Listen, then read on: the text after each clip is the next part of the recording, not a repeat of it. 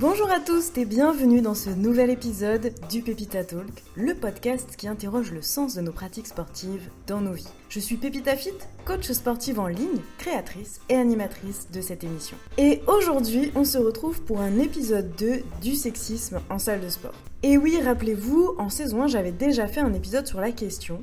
C'était en quelque sorte un recueil de témoignages de vos vécus, de vos histoires lorsque vous avez été confronté à du sexisme en salle de sport lors de vos entraînements. Dans l'épisode que vous vous apprêtez à écouter, j'ai eu envie d'aller un petit peu plus loin dans la réflexion sur le sexisme en salle de sport. Et pour ce faire, j'ai décidé de ne pas être seule, mais d'inviter une énorme machine tout à fait apte, compétente et incroyable pour en parler. Alors, avant de passer au sommaire de cet épisode, eh bien je vais laisser mon invité se présenter.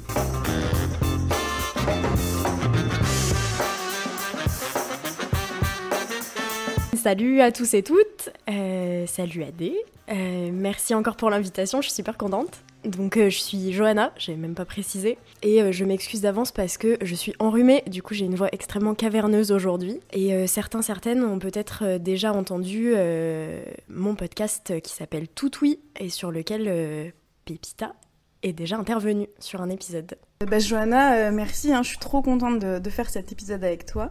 Euh, tu pratiques euh, la force athlétique aussi, ça on peut on peut peut-être le dire. En plus d'avoir un podcast, t'es une pratiquante de force athlétique. Ouais. Euh, t'es coach aussi coach sportive, mhm. on peut le dire. Et, euh, et voilà. Et puis, euh, en fait, ce qu'il faut savoir, c'est que avec Johanna, on passe l'essentiel de notre temps sur WhatsApp à échanger sur les problématiques sexistes qu'on rencontre euh, en salle de sport. Exactement. Que nos coachés rencontrent en salle de sport.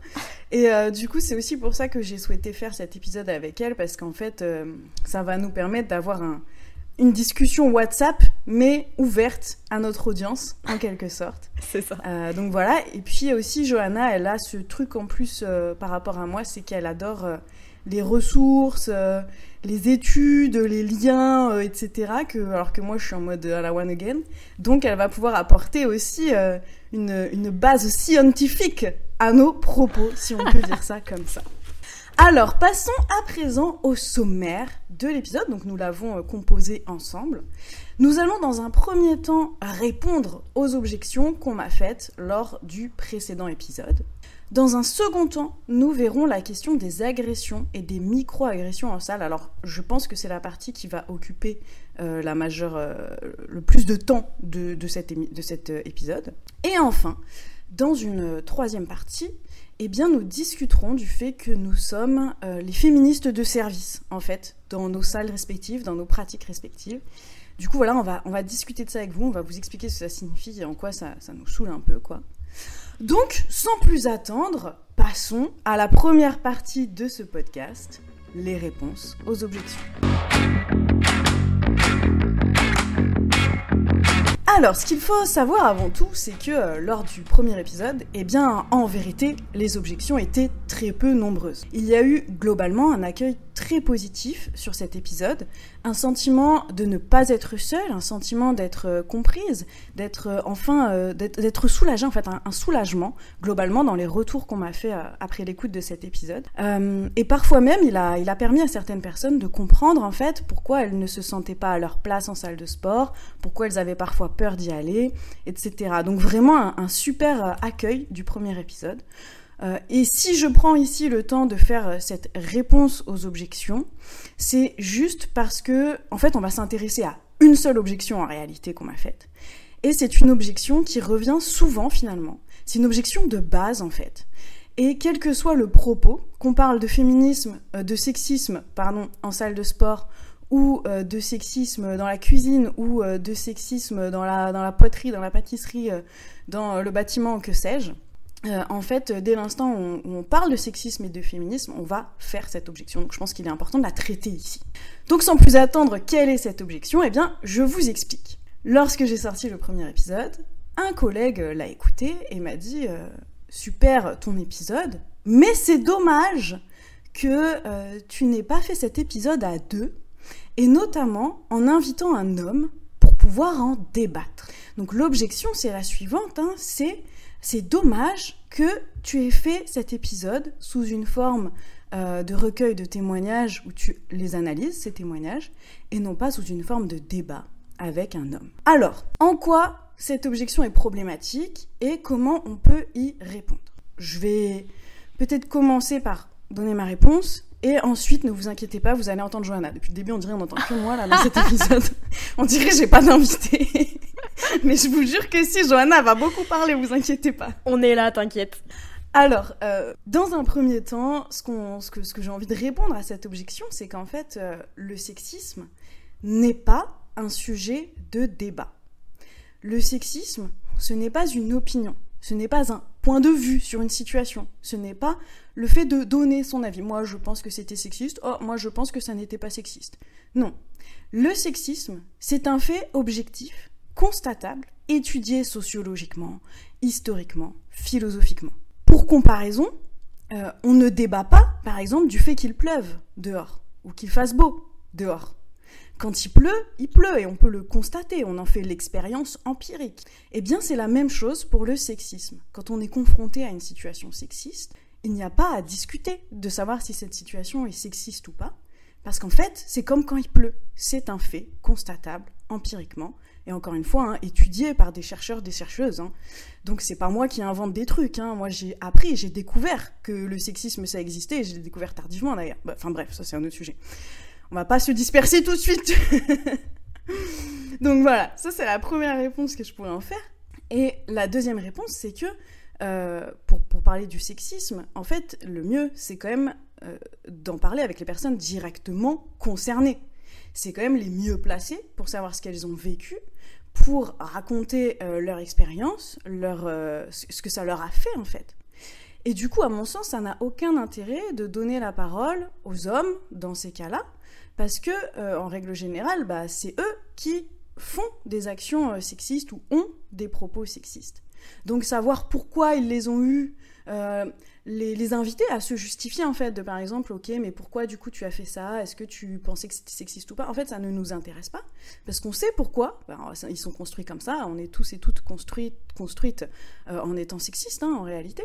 Donc on n'a pas besoin de savoir, d'avoir une énième justification, par contre il faut entendre la parole des personnes concernées. Ça c'est important et c'est ce que j'avais euh, voulu faire du coup euh, dans euh, ce podcast. Voilà, je vais peut-être laisser maintenant Johanna développer un peu plus. Comment tu répondrais à cette objection, toi, Johanna? Bah, honnêtement, moi, je te rejoins complètement sur tout ce que tu as dit. Enfin, de toute façon, c'est des, des choses dont on a déjà parlé avant. Euh, toutes les deux. Mais euh, moi, justement, je trouve que c'est, comme tu as dit, en fait, une posture qui est super difficile à avoir quand on vient nous parler de féminisme, de faire comprendre, en fait, que c'est pas un, un, hobby ou un loisir de certaines euh, personnes, mais qu'en fait, là, on parle d'un sujet qui est politique, qui est sociétal, et que quand, quand, des mecs, parce que faut aussi, je trouve, le préciser, c'est principalement des mecs qui viennent nous parler de féminisme et nous poser des questions sur le féminisme. Mais quand ils viennent du coup euh, aborder euh, ces sujets-là avec nous, ils viennent pas en fait nous demander euh, une histoire du féminisme comme si c'était un, sujet philosophique sur lequel on pouvait avoir le même recul et avoir la, même distance ensemble. On nous demande en fait de, de discuter de réalité sociale et d'oppression, d'oppression qu'on vit en plus, comme si c'était euh, une petite conversation classique euh, autour d'un sujet sur lequel euh, notre interlocuteur et nous, on peut avoir le même recul, alors que c'est pas possible en fait. Oui, c'est vrai, c'est super juste ce que tu dis, c'est-à-dire que eux, ils viennent et, parfois innocemment, enfin, ils sont pas toujours dans directement la remise en question ou quoi que ce soit. parfois, ils sont là en mode ah j'aimerais bien comprendre et tout, mais en fait, ce qu'il faut déjà qu'ils commencent par comprendre, c'est que nous, c'est pas gaulerie d'en parler euh, c'est pas c'est pas c'est chiant. C'est des trucs qu'on vit au quotidien. C'est-à-dire moi, je sors, je mets un pied dehors de chez moi, harcèlement de rue. Toute, toute la journée, ça va, je suis auto-entrepreneur, donc j'ai pas au travail. Et encore, parce qu'en réalité, sur les réseaux, il y en a. Mais voilà, toute la journée, les femmes peuvent vivre des agressions ou des micro-agressions. T'arrives à la salle, pareil. En fait, ton quotidien est rempli de moments où on te renvoie au fait que tu es une femme et que du coup t'es pas considérée, t'es pas traitée à égalité avec un homme. Euh, et, et, du coup, après, quand on vient nous dire, ouais, mais il faut en débattre avec des hommes, ou oui, mais tu dis ça, mais est-ce que tu es bien sûr que ça, nan, nan, machin, euh, les frérots, s'il vous plaît, allez d'abord vous renseigner en fait. Genre vraiment, allez vous renseigner. Nous, on a la flemme et on est fatigué de, de faire ce travail en fait. Peut-être je suis en train de m'énerver. On avait promis qu'on s'énerverait pas. T'inquiète, on va faire de notre mieux. Mais euh, oui, enfin c'est, en fait c'est vraiment ça, c'est que déjà euh, qu'on nous demande en fait de, débattre et débattre en énormes guillemets parce que parce que comme on a dit en fait ça devrait pas être des débats, mais qu'on nous demande de débattre sur des situations qu'on vit quotidiennement et, et qu'on sait qu'en fait notre euh, la personne avec qui on discute ne subira jamais, voire pire que cette personne pourra être en fait euh, responsable de certaines de ces situations, mais c'est nous mettre dans une position qui est, qui est hyper inconfortable en fait. Et, et moi très souvent j'ai l'impression que que je leur dois en fait une discussion. Et que je leur dois euh, de, répondre et, euh, et d'alimenter cette, cette discussion qu'on me demande d'avoir, alors que en soi, euh, tu dois rien, mais je, je sais pas, j'ai l'impression que je fais bien mes devoirs en fait quand, quand, quand j'ai une discussion comme ça, même si elle est désagréable, après je me dis bon bah c'était désagréable, mais au moins c'est fait et peut-être que ça ça, va mener pour cette personne à euh, des, recherches, à aller chercher des ressources que, dont je lui ai parlé, euh, et peut-être à réfléchir à deux fois avant d'avoir un comportement euh, hyper inapproprié avec quelqu'un, tu vois. Mais c'est ça reste, ça reste super usant, et en plus, on en avait déjà parlé aussi, mais on ne sait pas à quel point les, les mecs vont effectivement aller chercher les ressources, aller se renseigner à partir des discussions qu'on a avec eux, ou si c'est juste pour euh, bah, venir balancer euh, une, une, petite, euh, une petite discussion sur le féminisme et puis ensuite ne plus jamais y penser de ta journée, tu vois, ou même de, de ton mois. Du coup, là, ce que tu veux dire, c'est que, c'est que quand, quand, un mec vient te demander une explication, une justification ou voilà, un, débat, sur euh, un phénomène que tu as vécu, une situation dont tu parles ou quoi que ce soit, tu te sens vraiment euh, euh, obligé d'en discuter avec lui pour faire le taf en fait d'éduquer. Je pense ouais en vrai parce que ça joue aussi avec avec l'éducation, avec la la société dans laquelle on vit, euh, etc. Mais, mais je pense qu'il y a vachement de ça où, je me dis, bah, j'ai pas très envie d'avoir cette conversation. Et en même temps, ce serait encore plus en ma défaveur de dire euh, non, je veux pas discuter avec toi. Parce que c'est trop facile. T'es une cible trop facile en fait quand tu dis ça. Alors que t'es complètement euh, en légitimité de pas vouloir donner de l'énergie ou du temps pour ce genre de discussion mais t'es une cible euh, idéale en fait quand tu, quand tu refuses une conversation comme ça, automatiquement t'es une mauvaise féministe, tu desserres ta cause, t'es pas sympa, euh, c'était pas méchant, on peut plus rien dire et du coup c'est pour ça que je disais tout à l'heure que c'est une position qui est, qui est impossible à avoir en fait, euh, les, discussions qu'on a dans ces cas-là. Et ça me fait penser, donc ce que tu dis voilà sur le fait que tu te sens obligé d'éduquer, de faire de la pédagogie en gros pour pas non plus être taxé de, mauvaise féministe, de desservir ta cause. Enfin, pour, euh, en un sens, ça rend service au féminisme ce que tu fais, puisque ils en ont une bonne image, entre guillemets. Euh, mais en fait, le truc, c'est que nous, quand on fait ça, c'est-à-dire quand on accepte de discuter, voire de débattre, euh, en fait, nous, on n'est pas nés, enfin, je, je pense pas, hein, mais on n'est pas né féministe. On est né sexiste. Pourquoi? Parce que le système l'est notre éducation l'est. Alors on peut avoir les parents les plus engagés, militants, militantes, euh, déconstruits, reconstruites de la Terre. Le fait est que le système l'est. Et du coup, on est avec euh, un certain nombre de comportements euh, sexistes, plus ou moins poussés. Voilà.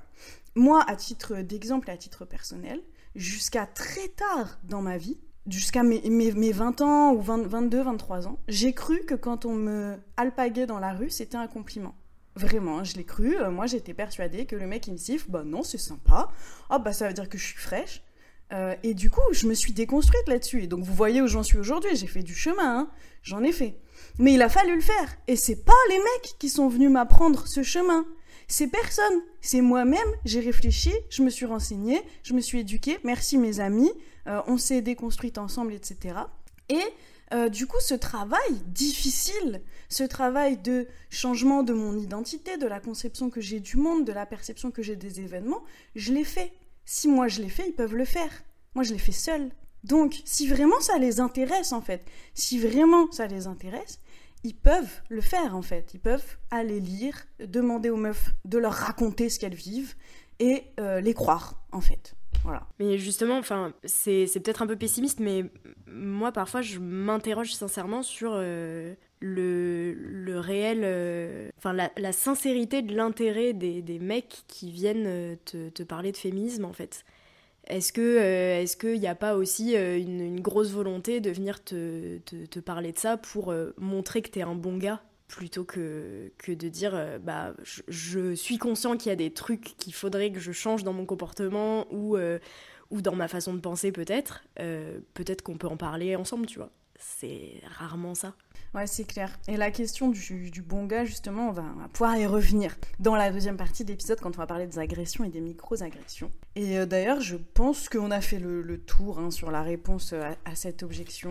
Ce que vous pouvez retenir, si vous voulez en retenir quelque chose, c'est que, euh, voilà, encore une fois, hein, c'est pas un débat, c'est pas un hobby comme le dit euh, Johanna, si on pouvait passer plus de temps et d'espace mental à s'intéresser à autre chose plutôt qu'à être en colère parce qu'il y, a des, injustices, franchement, on le ferait, quoi. Donc c'est pas en Hein. Euh, mais voilà, voilà pourquoi, euh, non, je ne ferai pas d'épisode en invitant un homme et j'ai préféré inviter Johanna, qui en parle bien mieux que n'importe qui. Passons à la deuxième partie de ce podcast.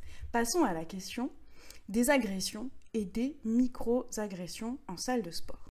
Yo, c'est la pépita du montage. Écoutez, je me rends compte que ça fait deux fois que je dis micros-agressions. Alors, on n'est pas à une erreur euh, grammaticale, syntaxique ou de français près dans ce podcast. Mais quand même, voilà, je voulais vous dire que j'avais noté que j'avais fait l'erreur.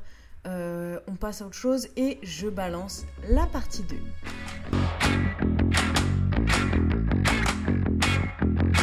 Alors, peut-être que pour cette partie, on peut commencer par définir les termes. Les microagressions, qu'est-ce que c'est? Eh bien, en fait, c'est un concept qui a été euh, pensé et construit par un psychiatre américain qui était prof à Harvard et qui s'appelle, pardonnez mon accent, euh, Chester Pierce en 1970. Donc c'est un concept qui a une cinquantaine d'années. Donc quand on parle de microagression, c'est pas un concept qui sort d'il y a deux jours. Parce que souvent j'ai l'impression qu'on voit ça, genre oui, c'est nouveau, ça débarque, les micro-agressions, il y a des mots pour nommer tout et n'importe quoi. Euh, non, non, c'est un concept, il a été pensé il y a une cinquantaine d'années. Ce qui est quand même récent, mais c'est pas hier. Et du coup, euh, ce monsieur, en fait, a euh, construit ce concept pour décrire les insultes et les licenciements que les Américains blancs infligeaient aux Afro-Américains et Américaines. Et ensuite, ce concept a évolué et désigne aujourd'hui une attitude ou un propos qui est en apparence banal, mais qui reflète en fait euh, des stéréotypes envers une communauté et qui peut être perçu comme blessant. Donc une microagression, ce qu'il faut savoir, c'est que ce n'est pas volontaire ou conscient. On sait bien que euh, la plupart des fois, quand on, on a des moments euh, sexistes ou quoi que ce soit dans le quotidien qui sont comme ça des microagressions, les gens font pas exprès, bien évidemment. Euh, mais seulement à un moment donné, on peut aussi faire euh, ne, pas faire l'effort de réfléchir à la question, de se déconstruire et d'évoluer sur le sujet. donc bref, les microagressions ne sont pas punies par la loi, elles ne sont, elles ne sont pas volontaires, hein. mais en prendre conscience, du coup, comme, comme j'essaie de le dire là, c'est bien, c'est important pour les limiter pour euh, en faire subir le moins possible en fait. Euh, je vous donne un petit exemple là de microagression. Euh, dans, ma salle, là où, je m'entraîne en ce moment, il y a une personne qui a un TSA, donc un trouble du spectre autistique. Et en fait, les gars de la salle avaient habitude de dire Ah, tu t'entraînes comme un autiste, ah, on dirait un autiste, voilà. Ce genre de, de remarques, en fait, qui vous paraissent sûrement anodines, mais qui en réalité sont des microagressions pour cette personne qui effectivement euh, a un trouble du spectre autistique et qui entend ça à longueur de temps quand elle s'entraîne. Et du coup, bah forcément, euh, elle en souffre en fait. Donc ça va, toutes les choses sont rentrées euh, dans l'ordre à la salle. Elle a pu dire que c'était pas, c'était pas bien et puis les gars ont fait des efforts. Donc super. Mais voilà, c'est une microagression. Un autre non, peut-être je vais m'arrêter là, je vais peut-être un petit peu te laisser parler, La meuf qui fait deux heures d'intervention toute seule. Mais euh, par contre, c'est trop intéressant parce que microagression, euh, moi je savais pas du tout l'origine de, de, ce terme et c'est. Trop intéressant en fait de savoir d'où ça vient et, d'où ça sort, comment ça a été euh, trouvé. Et, trop bien que, que la personne de ta salle, elle ait, elle ait pu trouver une solution avec les personnes bah, qui utilisaient ces termes-là bah c'est ouais ça rentre carrément dans euh, la microagression en fait. Tu vas tu vas utiliser des termes que tu as complètement euh, lavés entre guillemets euh, de, de, de leur sens pour les mettre en fait dans ton langage commun comme si c'était anodin alors que ça l'est pas.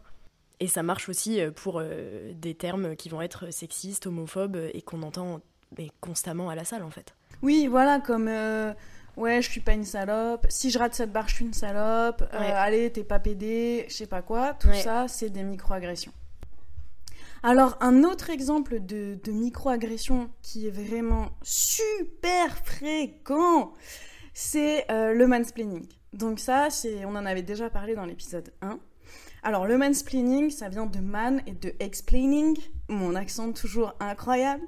C'est euh, un concept qui a été euh, pensé par Rebecca Solmit, je crois. Et en fait, euh, c'est un concept qui permet de nommer une expérience commune. C'est-à-dire que c'est en fait quelque chose qu'on vit en tant que femme, qu'on vit communément, qu'on vit de manière systémique. Et en fait, ça nomme ça. Et donc, quelle est cette expérience? Eh bien, c'est le fait que les hommes expliquent aux femmes ce qu'elles doivent faire ou non par condescendance ou simplement parce que c'est des femmes. Donc encore une fois, c'est pas forcément conscient ou volontaire, mais en fait, le fait qu'on soit une femme fait que les hommes pensent que on doit nous apprendre. Alors particulièrement, enfin en tout cas dans, le milieu du sport, ça arrive tout le temps. Et là, j'ai un exemple, c'est une de mes coachées qui se fait harceler depuis un an. Je sais pas si vous imaginez, hein, elle va à la salle quatre fois par semaine. Hein, euh, depuis un an, elle se fait harceler par un mec qui, à chaque séance, enfin pas à chaque séance, mais au moins une fois par semaine en fait, lui dit ce qu'elle doit faire. C'est-à-dire qu'elle ne lui demande rien. Elle, euh, c'est pas son pote. Euh, à aucun moment elle ne fait montre d'un intérêt pour euh, ce qu'il fait. Mais lui, il vient et lui dit hum, Tu fais ça? Hum, Tu devrais peut-être plutôt faire ça. Ou tu fais ça? Non, c'est pas bien. Fais plutôt ça.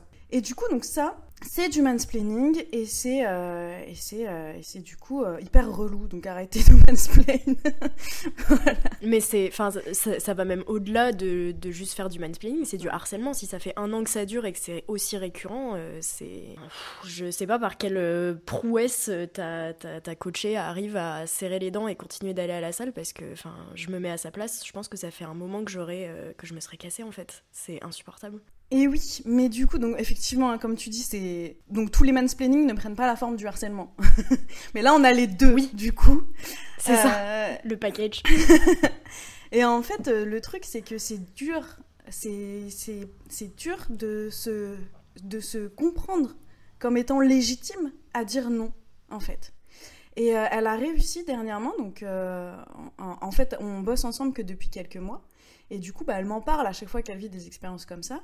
Et donc, je lui ai dit, écoute, tu peux commencer par lui dire tout simplement que tu as une coach et que euh, bah, du coup, tu suis ce que ta coach a dit. Comme ça, ça la dédouane, elle, de... Euh, d'être en conflit en fait. Elle dit bah moi j'écoute ma coach. Hop, c'est pas mon problème et c'est pas le tien du coup, c'est le problème de ma coach. Donc voilà, et petit à petit, réussir comme ça à lui faire comprendre qu'elle est légitime, etc. Mais comme c'est des années à croire que euh, c'est normal euh, comme situation ou qu'on n'est pas légitime, etc., mais c'est super dur en fait. Donc on espère que ce podcast lui donnera de la force, mais je sais que oui, elle est grave en train de progresser, donc euh, bientôt elle va lui dire frérot, c'est moi qui vais t'apprendre à bencher. yes. Bah, franchement, force à elle. Et justement, le, le fait qu'elle ait qu'elle lui ait dit qu'elle était coachée, est-ce que ça, ça a un peu apaisé le truc ou, ou pas forcément? Euh, alors le, sur le moment, le mec euh, l'a laissé tranquille, mais il est revenu euh, deux semaines après. Hein. donc parce qu'en plus, il retient pas ce qu'on lui dit, je pense. Donc voilà quoi. Toi, Johanna, t'as as des chiffres sur cette question, il me semble. Ouais, alors des chiffres qui restent à prendre avec des pincettes parce que il y a vraiment très très peu de ressources ou de, recherches euh, vraiment euh, attestées qui sont euh, faites sur le, harcèlement et le sexisme en salle de sport. Il y a vraiment peu de chiffres. Donc il y a quelques enquêtes qui ont été faites. Je suis allée mener mes, petites, mes petites recherches. déjà, j'ai trouvé presque aucune enquête en France, donc on est vraiment encore au balbutiement sur la question. J'ai trouvé par contre sur le média qui s'appelle Courrier International, qui est assez connu, un article qui date de février 2023, donc qui date vraiment d'hier, qui s'appelle Réseaux sociaux, un hashtag pour dénoncer le harcèlement dans les salles de sport. Et justement dans l'article, on va beaucoup parler de harcèlement, de comportements inappropriés à la salle. Euh, et euh, de comment en fait les personnes qui subissent euh, ce harcèlement y réagissent, notamment en passant par les réseaux sociaux, avec des hashtags, avec des témoignages, du partage d'expériences. Et il y a un passage qui moi m'a vachement interpellée et, et, que je voulais partager.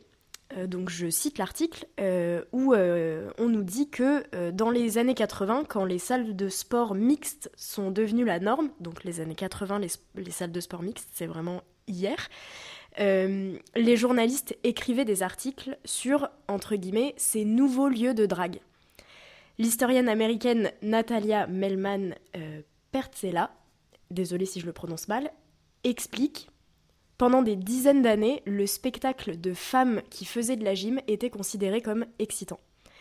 Donc en fait, moi, il y a plusieurs points qui m'ont intéressé sur cette partie-là de l'article. C'est déjà de se dire, ok, c'est autour des années 80 que les salles de sport mixtes euh, sont devenues la norme. Donc c'est vraiment super récent. Et au moment où c'est devenu la norme, la façon des médias de s'emparer de l'info, c'est de dire regardez, la salle de sport, ça va devenir un nouveau lieu de drague et ça va devenir un lieu dans lequel vous allez pouvoir voir un spectacle excitant, c'est-à-dire une meuf qui s'entraîne. Et c'est tellement pas anodin quand on voit comment c'est en fait aujourd'hui notre, notre rapport aux salles de sport en tant que meuf, le fait qu'il y ait moins de meufs euh, que de mecs dans les salles de sport, le harcèlement qui est toujours super présent, enfin ça a baigné là-dedans depuis que ça existe en fait. Mais du coup, sinon, donc ça c'était pour euh, les, ressources que j'ai pu trouver euh, sur euh, des, médias, enfin un média du coup français. Mais je me suis renseignée un peu plus largement et j'ai trouvé un centre de formation dans le sport qui s'appelle Ori Gym. qui vient du Royaume-Uni et qui a sorti un article et du coup une enquête que j'ai trouvé super intéressante sur euh, l'expérience de la salle de sport selon ton genre. C'est d'ailleurs le, titre de l'enquête. Les journalistes ont euh, interrogé plus de 1000 personnes euh, donc de tout genre qui s'entraînent en salle de sport. Et l'enquête date de novembre 2021. Et une des premières phrases, c'est de dire que dans les 12 derniers mois, les recherches en ligne euh, de euh, salles de sport uniquement pour femmes ont augmenté de pratiquement 70%. Donc déjà, ça nous dit, euh, ça nous dit clairement quelque chose sur bah, comment on se sent en tant que meuf ou en tout cas en tant que personne qui n'est pas un homme en salle de sport. Et ensuite, l'article en fait développe avec bah, l'enquête, les chiffres et les réponses du coup des personnes concernées, puisqu'il y a à la fois des femmes, des personnes non binaires et des hommes qui ont répondu à l'enquête, parce que il y avait aussi toute une partie sur, bah en fait, ok, euh, tu es un homme en salle de sport, qu'est-ce que tu peux faire? Parce que c'est aussi important, en fait, de pas juste s'arrêter à euh, il y a du sexisme et du harcèlement en salle de sport, c'est chiant. c'est aussi important de se dire, bah, vous avez des billes aussi en tant que, en tant que mec pour que ça change. C'est pas juste, oh mince, les pauvres, elles sont en galère à la salle. C'est vous pouvez être activement euh, responsable d'une de, amélioration et c'est hyper important euh, de, le faire. Je vais faire une petite sélection quand même dans les, dans les chiffres parce qu'il y en a beaucoup beaucoup dans l'article. Dans euh, si jamais, peut-être qu'on pourra le mettre en lien quelque part si ça intéresse des personnes. Complètement, je mets tout ce que tu cites en, lien. Du coup, le premier chiffre qui sort, c'est que 6 femmes sur 10 se sont déjà senties harcelées par un homme à la salle. 6 femmes sur 10, c'est une majorité du coup. Ouais, et, en plus, euh, ce qui, ce qu'on peut dire, c'est que 6 femmes sur 10 se sont déjà senties harcelées à la salle, et peut-être que parmi les 4 sur 10 qui restent, il y en a qui ne savent pas, en fait, que euh, c'est euh, une, agression, une micro-agression ou quoi que ce soit, puisque, comme je l'ai évoqué plus tôt, hein, on, ne n'est pas féministe, on ne n'est pas éveillé aux problématiques sexistes qu'on rencontre. Complètement. Complètement, ouais. Et justement, en fait, ce, chiffre-là, il est donné à partir de, de plein de situations différentes. Euh, parce que du coup, les 6 femmes sur 10 qui se sont déjà senties harcelées par un homme à la salle, ça va comprendre plein de situations. ça va de un homme se met volontairement très proche de toi alors que il y a de l'espace. Enfin, c'est aussi important de, souligner euh, le bon sens. C'est-à-dire que, bien sûr que dans une salle bondée, c'est possible qu'un homme se mette très proche de nous parce qu'il n'a pas le choix et que du coup, bah voilà, on s'entraîne proche et voilà.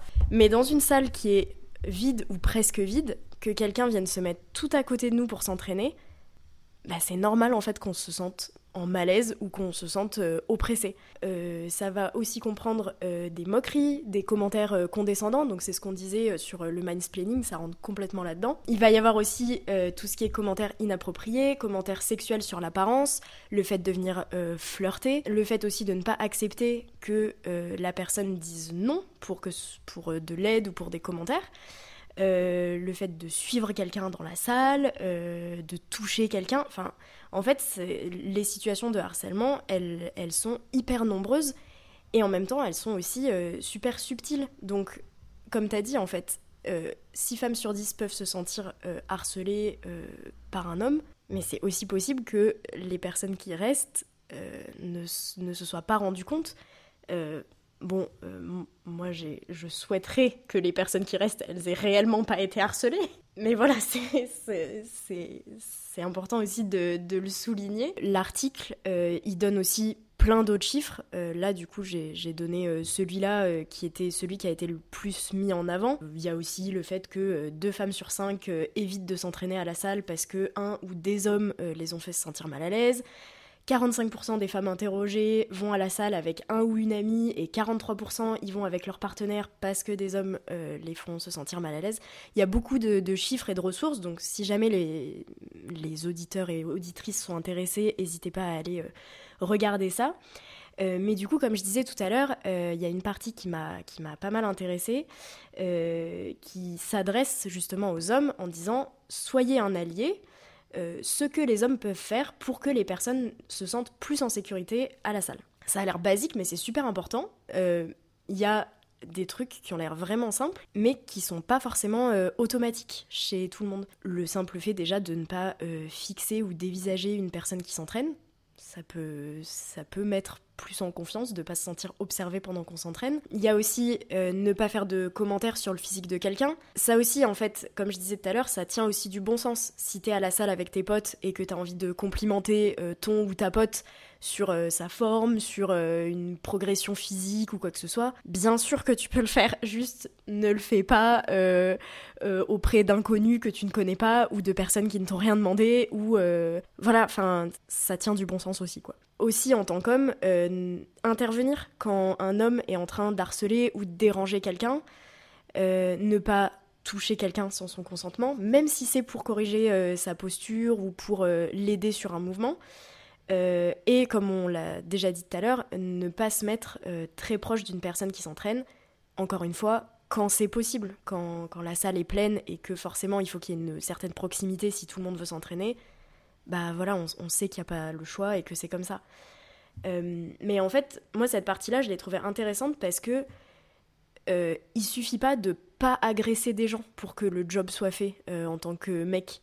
Faut aussi avoir en fait cette, cette vigilance et être un peu euh, alerte sur, sur ces situations qui arrivent hyper fréquemment à la salle et, et c'est possible en fait d'être d'être actif sans, sans faire non plus des trucs incroyables.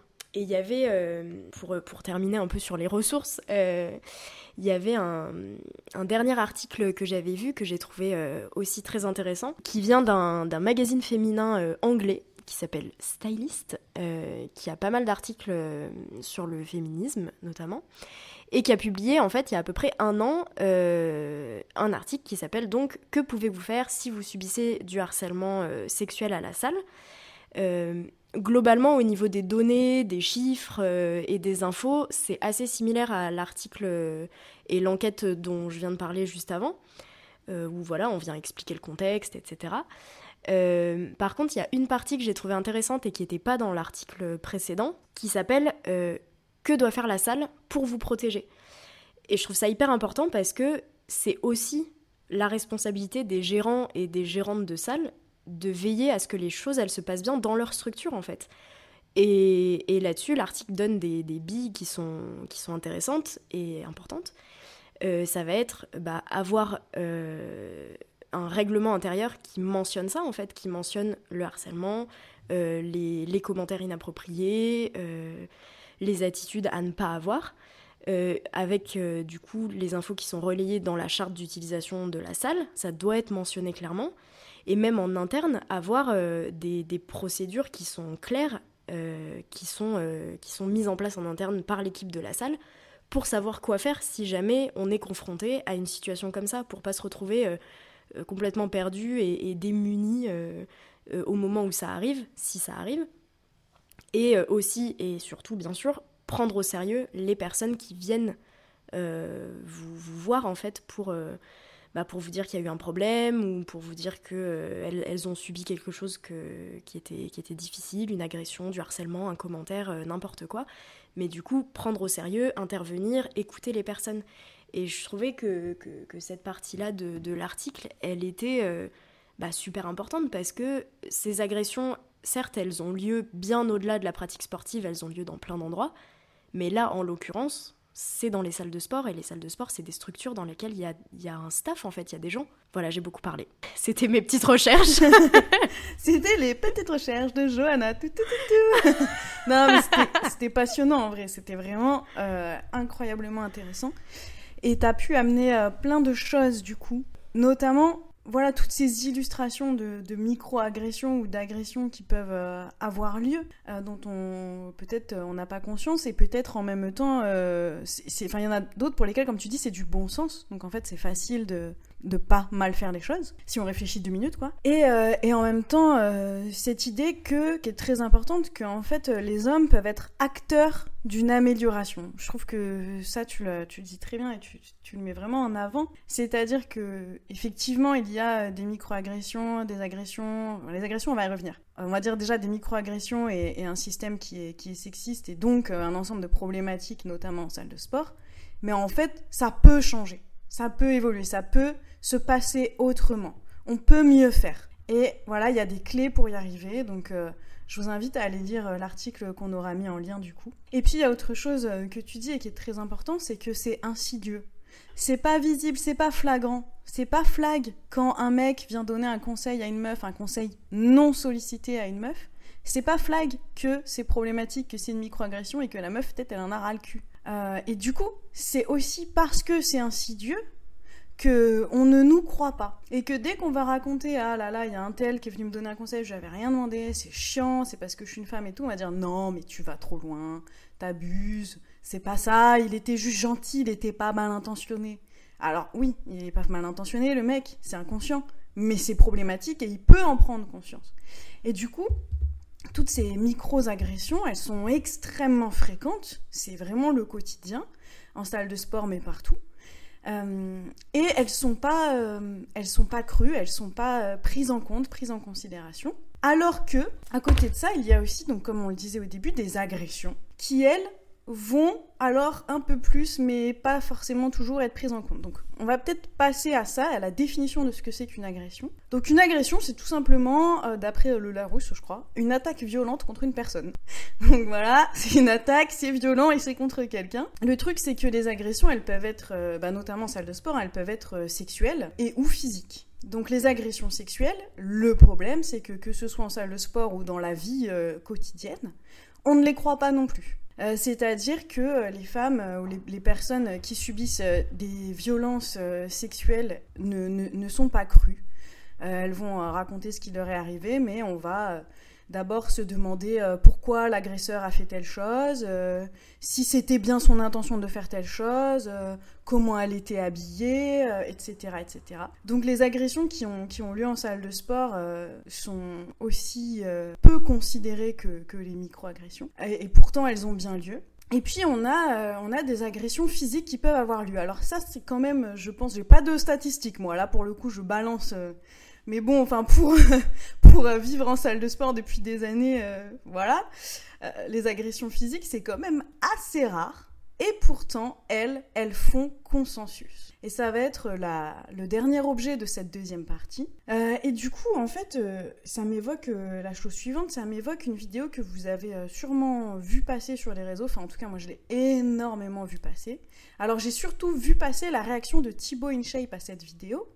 Mais à la base, la vidéo dont je vous parle, c'est euh, donc une vidéo qui a été publiée par Le Parisien, il me semble. Johanna, c'est ça? Ouais, c'est ça. Et du coup, c'est l'histoire d'une américaine qui s'est faite agresser en salle de sport. Alors, est-ce que tu veux nous raconter un petit peu le contexte, puisque c'est toi qui vraiment maîtrise euh, ce sujet-là? Moi, c'est vrai que la, vidéo de Thibaut InShape, je ne l'avais pas vue de base. C'est toi qui me l'avais euh, qui me l'avais partagée. Moi, la vidéo que j'avais vue, c'était celle du Parisien, où du coup, euh, donc ça date euh, de février de cette année, donc c'est super récent et, l'info avait pas mal tourné, donc peut-être que, que la plupart d'entre vous savent déjà de quoi on parle. C'est une agression qui a eu lieu en Floride, donc c'est une, une femme qui s'appelle Nachali Alma, pareil, je sais pas si je le prononce bien. Euh, qui est euh, coach en fitness et bodybuildeuse, qui est donc américaine, et qui était en train de s'entraîner dans euh, le complexe sportif de son immeuble. Et donc, en fait, on a accès aux images de la scène parce qu'il y a des caméras de surveillance. Donc, on a, on a les images et on voit en fait un, homme qui, qui, qui essaye de rentrer et euh, du coup, euh, la, donc, euh, va lui ouvrir parce qu'elle pensait voilà, que c'était quelqu'un qui avait oublié sa, carte ou, quoi et qui du coup n'arrivait pas à rentrer. Et en fait, on voit l'homme qui rentre et qui, au bout de quelques secondes, l'agresse et cherche à, l'attraper, en fait, et, vient vraiment la, pourchasser dans la salle. Et, sur les images, on voit que euh, elle le frappe, qu'elle se débat et qu'elle se défend euh, jusqu'à ce qu'il abandonne et qu'elle, elle arrive à, sortir, à s'enfuir en fait. Alors merci pour cette euh, mise en contexte, Jo, qui est nickelement bien faite. Et du coup, je ne sais pas, hein, chers auditeurs, si vous avez vu passer cette vidéo, donc je la mets dans tous les cas en description. Mais je pense que là, vous avez clairement le contexte. Alors, ce qui me dérange, moi, avec cette vidéo et ce dont j'ai envie de parler, c'est euh, le fait qu'elle ait été euh, largement partagée et qu'on ait salué euh, le, courage de la meuf. Alors évidemment que je salue le courage de la meuf, évidemment. Évidemment que c'est cool que ce soit partagé. Enfin, c'est pas si évident que ça en vrai. Mais je salue le courage de la meuf, ça c'est évident. Donc, ce qui m'a dérangé, c'est que c'est une attaque, c'est une agression qui est claire, qui est visible, qui est frontale, et avec laquelle tout le monde est d'accord. Le problème, c'est que toutes les autres agressions qui sont quotidiennes, qui sont insidieuses et qui euh, vraiment sont dramatiques dans notre vie, ne sont pas crues, ne sont pas prises en compte, ne sont pas montrées. On ne va jamais saluer euh, une meuf qui a remballé un mec parce qu'il lui a donné un conseil non sollicité. On ne va jamais euh, applaudir une meuf qui a dit stop à un mec pour x ou y raison. et c'est problématique parce que c'est vraiment ça le quotidien en fait. Donc le, truc, c'est que c'est facile pour tout le monde, et notamment pour les hommes, de partager cette vidéo et d'être euh, d'accord avec cette vidéo. Parce qu'en fait, c'est extrêmement rare, les hommes. Alors, lui en plus, ce mec-là, dans, ce cadre-là, visiblement, c'était pas un adhérent de la salle, c'était un random, quoi. Le mec, il est random, il rentre dans la salle, il agresse une meuf. Complètement random. Donc, les hommes ne vont pas s'identifier à lui, mais vont au contraire s'identifier au bon gars. Ben, moi, je fais pas ça. Moi, j'agresse pas les meufs. Ben, bravo frérot, tu veux qu'on t'applaudisse, tu veux une médaille, c'est normal de pas agresser les meufs. Mais voilà, désolé, on avait dit on n'était pas, on n'était pas énervé, mais moi je m'énerve assez facilement sur ce sujet. mais c'est pour mettre un peu d'humour aussi, vous voyez ce que je veux dire. Euh. Genre oui, c'est facile d'être d'accord avec ça. Mais maintenant, ce qu'on aimerait, c'est que vous soyez d'accord avec tout le reste en fait, parce que tout le reste, vous pouvez agir dessus. Vous êtes acteur, vous êtes responsable aussi. Donc, euh, mm. donc voilà ce que j'avais à en dire. Ouais, bah ouais, ouais je, suis, je suis complètement d'accord. En fait, c'est hyper facile de, de se distancer d'un contenu qui est euh, hyper violent, hyper spectaculaire en disant bah euh, regardez ce qu'il fait, euh, moi je ne fais pas ça, donc je suis un bon gars. Enfin, on a déjà parlé des, du bon gars juste avant.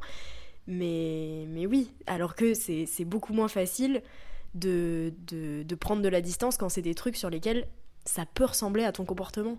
Complètement bien dit ça. Et d'ailleurs, c'est aussi, je, trouve, un des, un des torts de la, vidéo du, Parisien qui est du coup sur YouTube. c'est que c'est un, un, ton qui est vraiment le Parisien a plongé là-dedans, de, du truc hyper spectaculaire, hyper sensationnel. Euh, ne serait-ce que le, titre de, de, la vidéo, c'est les images effrayantes d'une femme qui fait fuir l'homme qui tentait de l'agresser. Ah les images effrayantes. Euh, au tout début de la vidéo, on a un petit encart euh, qui dit attention, ces images peuvent choquer. Euh, et euh, au milieu de la vidéo, on a aussi euh, une partie écrite où il y a, y a précisé Nachali Alma est bodybuildeuse et plus entraînée que la moyenne pour se défendre sans flancher. et ça, en fait, moi, ça m'a trop fait penser au, au message que t'as dans le plus grand cabaret du monde, genre attention, ne reproduisez pas ça chez vous, c'est une professionnelle. Enfin, il y a vraiment un truc de, spectacle en fait presque. Et moi je, comprenais pas pourquoi. Euh, enfin forcément ça génère du trafic, ça génère du clic. Enfin si, ça avait été un autre titre ou si ça avait été d'autres termes utilisés, peut-être que les gens seraient moins restés sur la vidéo. Et en plus il y a aussi euh, ce côté de euh, on avec les caméras de surveillance on peut montrer la totalité de ce qui s'est passé. Donc forcément, tu peux voir tout ce qui s'est passé, tu peux pas juste te contenter d'expliquer, de raconter. Ça fait plus de vues de montrer euh, qu'il y a quelqu'un qui se jette sur une femme, que la femme arrive à se débattre, même, au sol, elle arrive à s'en sortir, etc. Euh, et un, autre, euh, un autre truc qui, moi, m'a un peu étonné sur cette vidéo, c'est euh, en fait euh, la, vidéo elle a, beaucoup tourné euh, pas que en France hein, bien sûr vu qu'à la base c'est une info qui, vient de Floride aux États-Unis. Il y a beaucoup de médias américains qui ont, parlé de cette, info. Mais par contre c'est que sur le Parisien que j'ai vu un, choix de, sélection bien précis parce que il y a forcément une, interview de la jeune femme euh, et il n'y a que le Parisien qui a choisi euh, cet extrait-là de ce qu'elle raconte, et j'ai trouvé ça aussi hyper intéressant d'en parler, euh, puisque elle dit, donc là je, la cite à partir de la traduction, elle dit donc Mes parents m'ont toujours appris que dans la vie, il ne fallait jamais abandonner, et c'est quelque chose que j'ai gardé en tête quand je luttais contre lui, donc contre lui, l'agresseur. aussi longtemps que tu n'abandonnes pas, que tu ripostes, tu lui montres que tu es forte, que tu es quelqu'un, que tu es capable de rendre les coups pour survivre et t'échapper de ta situation. Euh, alors, j'ai vraiment envie d'être super nuancée parce que, comme tu l'as dit aussi, euh, je trouve ça hyper bien en fait que euh, on montre qu'il y a des agressions, qu'on montre que une, une, jeune femme a réussi non seulement à s'en sortir, mais en plus à se débattre, à se défendre. Euh, et qu'en plus on lui laisse la parole après en lui disant bah voilà raconte-nous comment comment tu te sens comment ça va euh, à quoi t'as pensé euh, etc je trouve que c'est important. Et en même temps déjà c'est pas suffisant parce que comme on l'a dit bah c'est plus vendeur de montrer euh, que des trucs spectaculaires et de demander euh, euh, de demander des retours aux victimes de trucs spectaculaires plutôt que aux victimes des trucs quotidiens. Et aussi parce que bah forcément le ton il y a il y a quelque chose qui moi m'a mis m'a mise bah franchement mal à l'aise en fait. Parce que déjà tu montres deux minutes d'une agression super sensationnel. Et ensuite, euh, le message que tu fais passer, c'est euh, faut rien lâcher, euh, t'inquiète, n'abandonne jamais, tu vois. Et ça, pareil, on en a déjà parlé, mais en fait, sortir d'une agression, c'est pas un mindset ou un, objectif que tu te donnes. C'est vachement plus complexe que ça. Et, et, là, enfin, vraiment, c'est trop stylé que, cette meuf, elle est, qu'elle se soit débattue, qu'elle ait été dans, dans l'action. Mais par contre, c'est aussi hyper important de préciser que dans énormément de cas euh, d'agression ou euh, de, de, violence euh, vécue, subie, on a en fait un, état qui est fréquent chez les victimes, qui est l'état de sidération. Pour les personnes qui ne connaissent pas, c'est un, un, phénomène qui est neurobiologique, qui fait que face à quelque chose de trop choquant, le cerveau il va se mettre en alerte totale avec un objectif qui est survivre. Et parfois, ça peut passer par complètement anesthésier l'organisme et on va plus être capable de bouger, de parler, de se déplacer même. Et des fois, ça peut même être couplé avec euh, de la dissociation qui fait que tu as, l'impression de voir la scène de l'extérieur et d'être complètement euh, hors de ton corps pendant une agression. C'est quelque chose qui est complètement incontrôlable. Euh, et comme c'est un phénomène qui est assez méconnu, on va très souvent reprocher ou demander aux victimes d'agression pourquoi elles se sont pas défendues, pourquoi elles ont pas crié, pourquoi elles se sont pas débattues. Et là, bah, ce choix-là d'avoir pris cet extrait, je trouve que ça alimente aussi beaucoup ça. Et de dire, bah, tu veux te sortir d'une agression, bah, bats-toi, bah, défends-toi, euh, n'abandonne jamais. Et je, trouve que c'est. Ça, ça, peut être un peu euh, bah, taper sur les victimes en fait, surtout en sachant après, je te laisse rebondir parce que je parle beaucoup, mais surtout en sachant que déjà, elle, de base, on lui fait des réflexions euh, pour dire qu'elle euh, a eu tort euh, dans sa situation. Il y a beaucoup de, commentaires ou de réactions qui disent mais pourquoi elle a ouvert au mec à la base? Elle aurait pas dû lui ouvrir la salle. il faut pas s'étonner si elle le connaissait pas. En fait, t'as toujours tort. En fait, tu te débats et tu t'en sors. Bah t'as tort parce que de base t'aurais pas dû lui ouvrir et tu ne te serais, tu n'aurais pas été agressé si tu ne lui avais pas ouvert. Et tu es en état de sidération, tu ne peux plus bouger, plus parler c'est hors de ton contrôle, bah c'est ta faute, il fallait te débattre. mais euh, on fait comment en fait? Je savais pas du tout pour les commentaires. Alors moi en plus j'ai une passion dans ma vie que je regrette souvent, c'est d'aller lire les commentaires. Genre vraiment je vois une vidéo, oh je regarde les commentaires et après je pleure parce que je suis trop mal, les commentaires sont horribles. Et là du coup, euh, enfin vraiment genre, euh, genre limite, enfin c'est de sa faute quoi. La meuf elle aurait pas dû ouvrir donc c'est de sa faute si elle s'est fait agresser. Non mais faut arrêter.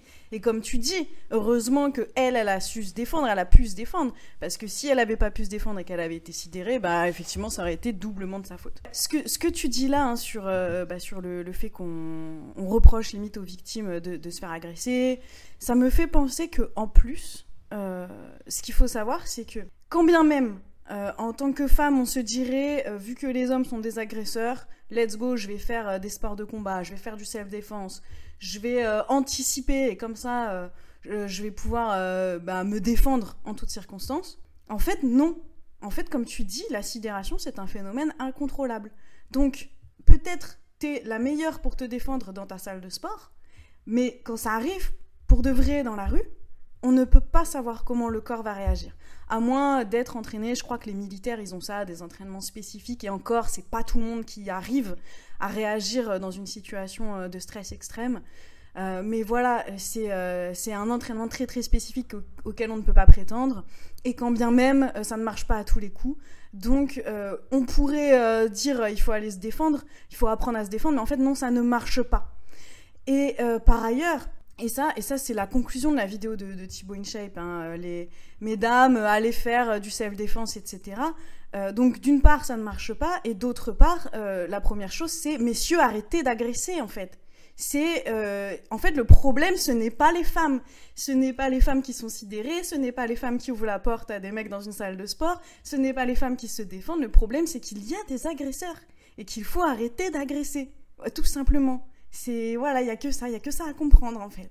Donc bon cette euh, cette vidéo euh, nous nous permet donc de dire en conclusion de cette partie peut-être sur les agressions et les microagressions qu'il euh, y a du travail à faire, qu'il faut euh, croire euh, les femmes quand elles disent qu'il un comportement a été problématique pour elles et qu'il faut, il faut travailler, voilà, il faut travailler pour que ça se reproduise de moins en moins. Qu'ajouterais-tu, Jo? Rien du tout, c'était parfait.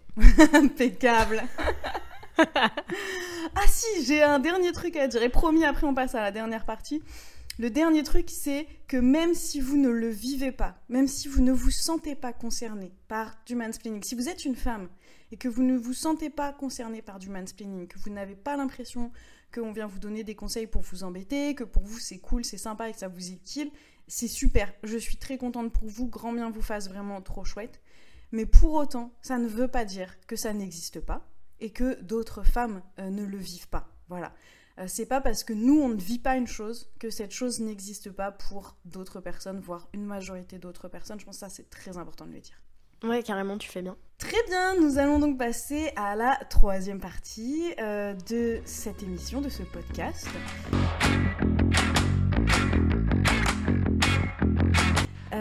donc la troisième partie, c'est que on passe pour les féministes de service en salle de sport. Alors ça, c'est une partie que Jo avait très envie de, faire.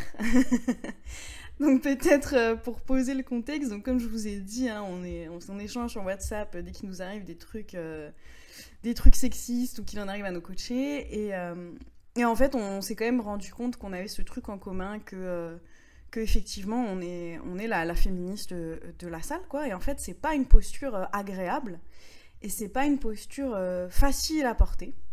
Alors, du coup, pour ma part, ce qu'il faut savoir, c'est que c'est un sujet qui m'énerve facilement quand euh, j'ai affaire à des personnes qui ne sont pas véritablement intéressées, qui remettent en question d'abord mon propos avant de chercher à comprendre et euh, à se renseigner sur le sujet. Et du coup, moi, ça m'énerve, j'ai pas de patience pour ça, j'ai pas de temps. Alors, j'ai du temps quand euh, on a vraiment une envie de comprendre, de s'intéresser et de progresser sur cette question, mais j'ai pas de temps quand on ne s'intéresse pas vraiment à ce que je dis. Et donc, je m'énerve. Et je m'écours à la conversation et je dis écoute, j'ai pas envie de parler de ça avec toi, euh, ça me saoule. Et du coup, je passe pour l'hystérique, la féminazie. Et euh, voilà, je sais très bien que ce qui se dit derrière moi, c'est qu'on peut pas parler avec Adé. Adé, c'est moi, c'est Pépita. On peut pas. Euh, elle est tout le temps énervée, elle va trop loin, blablabla. J'imagine très bien que c'est ce qui se dit sur moi. Et en fait, en vrai, ça me va. Enfin, je m'en fous parce que je sais pourquoi je suis comme ça et je sais que, que c'est voilà, moi j'ai avancé sur la question, bah, aux autres d'avancer un petit peu sur la question, et puis après on pourra peut-être discuter. Mais, euh, mais c'est chiant, quoi, c'est fatigant, je vais pas à la salle pour ça, ça m'énerve, moi je suis là pour m'entraîner, je dois ça à foutre que euh, m'énerver, quoi. Voilà. Euh, mais du coup, Johanna, peut-être que toi tu veux raconter un petit peu comment tu le vis, parce que c'est hyper intéressant comment t'en parles.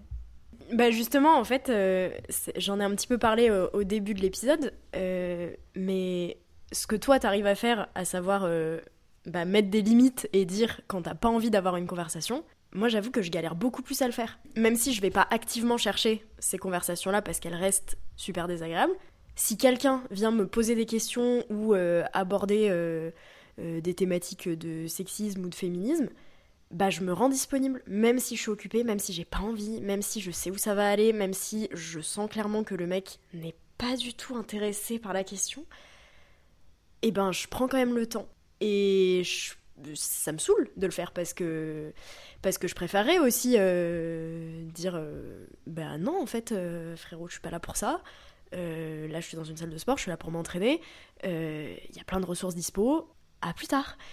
Mais comme je disais en fait au, début de l'épisode, j'ai l'impression que ça fait partie en fait de, mes devoirs, de, mais littéralement mes devoirs comme un truc scolaire de, euh, de, de bonne féministe de, de venir euh, de, me rendre dispo sur, euh, sur ce genre de, de discussion. Et en plus, il y a un truc presque, presque pas sain d'avoir l'impression que en faisant ça, indirectement, je, protège d'autres meufs en, donnant de la nuance et de la pédagogie et, et, des ressources sur, sur ce qu'un mec peut venir me dire sur, sur ce qu'il pense du féminisme et du harcèlement.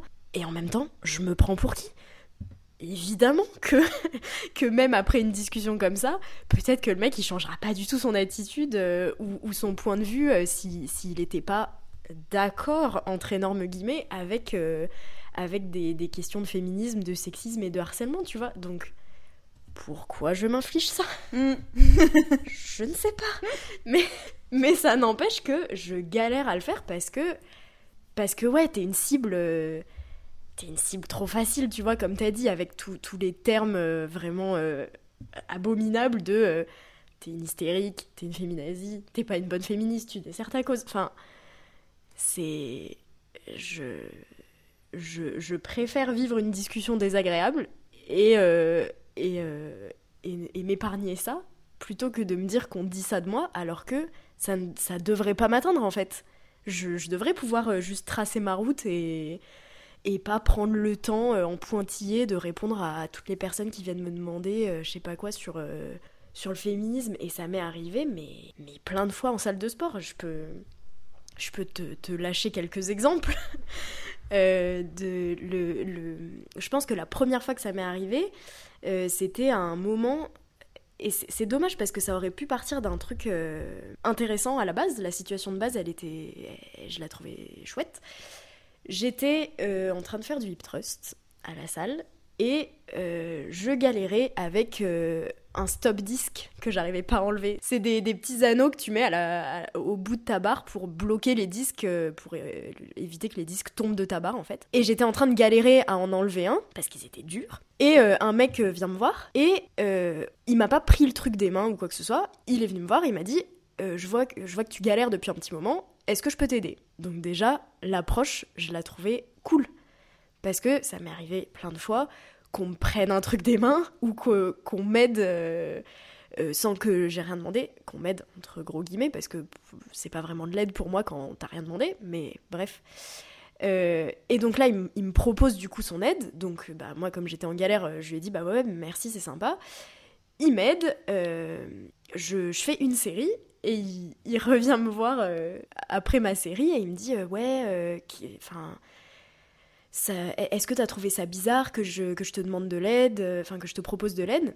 Je lui dis bah non non au contraire euh, moi je trouve ça je trouve ça bien que tu l'aies fait comme ça euh, que, que, tu viennes me proposer ton aide et que, que tu me l'imposes pas ou que tu m'enlèves pas le truc des mains alors que je suis en train d'essayer. Et en fait euh, tout de suite ça a pris un virage où il m'a dit ouais mais j'ai pas osé tout de suite parce que j'ai à cause du féminisme j'ai l'impression que je peux plus rien dire j'ose plus aider les meufs toi tu penses quoi du féminisme? Et en fait bah j'étais en plein dans ma séance donc alors j'ai pris du temps pour, euh, pour parler de ça et, et pour l'écouter aussi parce que je sentais qu'il avait des, des, trucs à, à dire là-dessus. Mais, mais purée, euh, je, je m'attendais pas à ce que ça prenne ce virage-là. Ça, aurait pu juste s'arrêter à cette interaction-là qui de base était sympa. De je galère, quelqu'un vient me proposer son aide, je dis d'accord, il m'aide, salut, bonne séance, tu vois.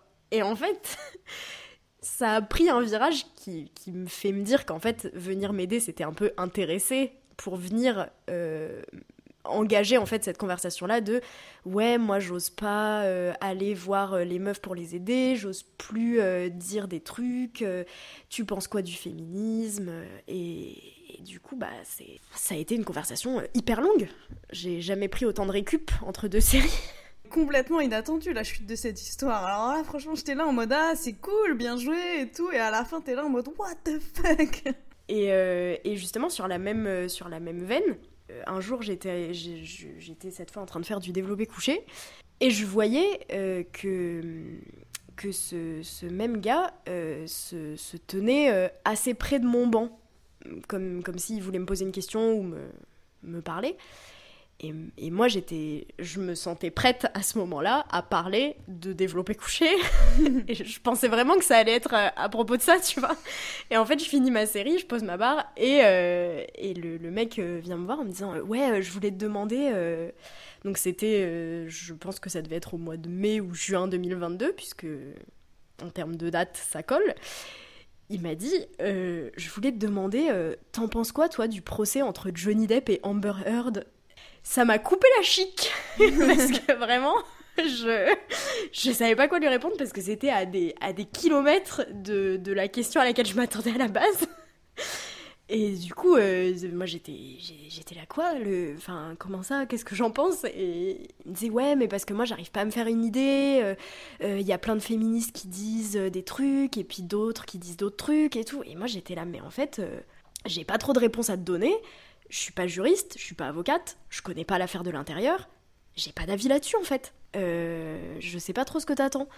Et à force d'insister et à force de toujours lui répondre, bah non, euh, j'ai pas de réponse à t'apporter là-dessus, il a fini par euh, partir et continuer sa séance.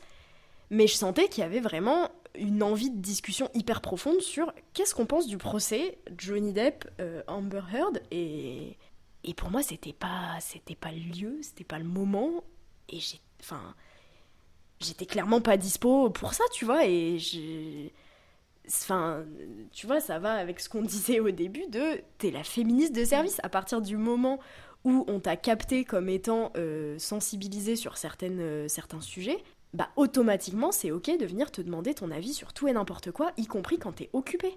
Et il n'y a, pas de, y a pas de moyen de, de s'en défaire, quoi. Je veux dire, une fois que l'étiquette est collée, c'est foutu quoi. Et en plus, on n'a pas d'avis sur tout. Hein. Je veux dire, euh, moi, je ne, je sais pas tout personnellement. Je me suis déconstruite, reconstruite sur certaines choses, mais il y a encore des choses sur lesquelles je suis moi-même problématique. Euh, il y a des choses que j'ai pas comprises. Euh, il y a des choses sur lesquelles je travaille encore. Et du coup, on ne sait pas tout. Enfin, voilà. Après, perso, à la salle, ça m'arrive qu'on vienne me demander ce que je pense de tel ou tel sujet en tant que féministe. Mais quand même, j'ai jamais vécu euh, le genre de bail que t'as vécu. Mais moi, le problème, c'est que je suis trop. Je sais pas, c'est pas moi le problème en vrai, hein, attention. Mais le problème dans ma vie, c'est que euh, j'arrive pas à laisser passer. C'est-à-dire que, euh, par exemple, les, insultes homophobes, transphobes, sexistes, voilà, je, je peux pas laisser passer. Je suis obligée de dire ne dis pas salope. Enfin, ne, ne dis pas ça, ne fais pas ça, ne machin pas ça. Et du coup, au début, ben, euh, avec mes collègues haltérophiles, euh, c'était, c'était pas la guerre, mais euh, enfin, je, je, les lâchais pas, quoi. Et, petit à petit, en vrai, ça, ça a bien évolué. Et, maintenant, c'est une espèce de gimmick où ils savent qu'ils ont pas le droit de dire ça, parce que c'est pas bien. Des fois, ils le disent, donc après, je leur dis, on dit pas ça. Et après, ils disent, ah oui, c'est vrai. Voilà, bon, c'est un espèce de gimmick un peu, un peu rama. En vrai, c'est pas en main, hein, il faut pas le faire, mais c'est déjà mieux qu'au départ. Enfin, on évolue, quoi. C'est ça que je veux dire. On évolue, on avance et, on arrive à, bien s'entendre. Euh, mais, euh, mais voilà, des fois, ça m'amène à des situations où, euh, bah, quand c'est pas avec mes, mes, potes d'altéro directement qui, eux, me connaissent et sont habitués, et moi aussi, je suis habituée à eux, mais quand c'est avec d'autres mecs de la salle, je vais vraiment m'énerver, quoi. Enfin, je vraiment. Enfin, voilà. Moi, j'arrive pas à ne pas m'énerver. et, et, et, en vrai oui, je m'en fous qu'on dise de moi que je suis une féminazie ou que voilà, parce que je sais euh, pourquoi je dis ça et pourquoi je fais les choses. Mais ce qui me, ce qui m'attriste profondément, ce qui me fait vraiment du mal, ce qui peut m'empêcher de dormir, c'est ce sentiment d'injustice. C'est-à-dire que euh, moi, on va me reprocher euh, de défendre une cause qui est, bah, qui est importante, qui, qui, qui a de la valeur. Euh, et on va me faire passer pour tout et n'importe quoi, alors que les personnes qui euh, posent problème dans la discussion ne vont pas se remettre en question de savoir euh, si oui ou non il faut qu'elles aillent creuser la question, pourquoi je m'énerve? Le problème c'est que je m'énerve, le problème c'est pas pourquoi je m'énerve. Enfin, et du coup, ce sentiment d'injustice, vraiment, j'ai du mal à dealer avec, quoi. Ouais, ouais, enfin, ça, me, ça me parle et je comprends vraiment. Et pour le coup, enfin, moi, j'avoue que je, je, je tends vers euh, avoir plutôt ton comportement en fait. Hmm. De, de réussir à, euh, à me casser quand ça me saoule, euh, de, de, dire clairement quand il y a un truc que je trouve pas acceptable, de de pas donner du temps quand j'ai pas envie d'en donner. Et enfin, je trouve que ça fait plus sens en fait de vraiment mettre tes limites et de dire bah en fait ça, ça me saoule, j'ai pas envie, je suis pas là pour ça. Et, et, et les, les, les, phrases que tu dis, les termes que tu utilises, je les trouve pas acceptables et ça me saoule de les entendre tout le temps, je me casse. Ouais, bah dites-nous, euh, dites-nous, chère, euh, chère audience, euh, si ça vous arrive, si vous aussi vous êtes la féministe de service, et comment et comment vous faites quoi pour pour avec ça. en tout cas, sur ces paroles pas les plus réjouissantes en vrai, c'est pas la façon la plus gaulerie de finir un podcast. J'ai l'impression qu'on a fait le tour de euh, tout ce qu'on voulait aborder. Est-ce que euh, est-ce t'es d'accord? Est-ce que t'as un truc à rajouter, Jo? On peut, en vrai, on peut finir là-dessus, c'est dire que, enfin, honnêtement, de l'extérieur, je sais pas du tout comment l'épisode euh, peut sonner, mais je, perso, je me sens pas complètement pessimiste ou désabusée par rapport à, ces questions-là, tu vois, et je trouve que c'est juste important qu'on ait des, discussions là-dessus. C'est important aussi qu'on mette de la nuance en disant clairement, comme tu l'as dit, que on sait pas tout, qu'on est encore en train d'apprendre plein de trucs, euh, qu'on n'a pas réponse à tout et que du coup ça fait pas trop sens de venir nous demander des réponses qu'on n'a pas forcément nous-mêmes, mais que ça peut être intéressant de chercher tous et tout ensemble. Waouh, quel beau message d'espoir pour terminer. Bon alors là j'ai adoré. Tous et tout ensemble. Euh, franchement cette fin de podcast est incroyable. T'as conclu le podcast, euh, vraiment c'est parfait. Donc, chère audience, j'espère que euh, la conclusion de Johanna vous aura fait kiffer, vous aura fait kiffer. Euh, n'hésitez pas à la rejoindre sur son Instagram que je mets en description, mais aussi évidemment à aller écouter son podcast Tout Oui qui est vraiment merveilleux. Euh, et puis, n'hésitez pas à mettre 5 étoiles à ce podcast si jamais vous ne l'avez pas encore fait.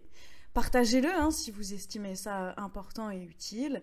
Et puis, et puis voilà, sur ce, je vous dis à très bientôt pour un prochain épisode. Et je remercie encore Johanna d'avoir été avec nous. Ciao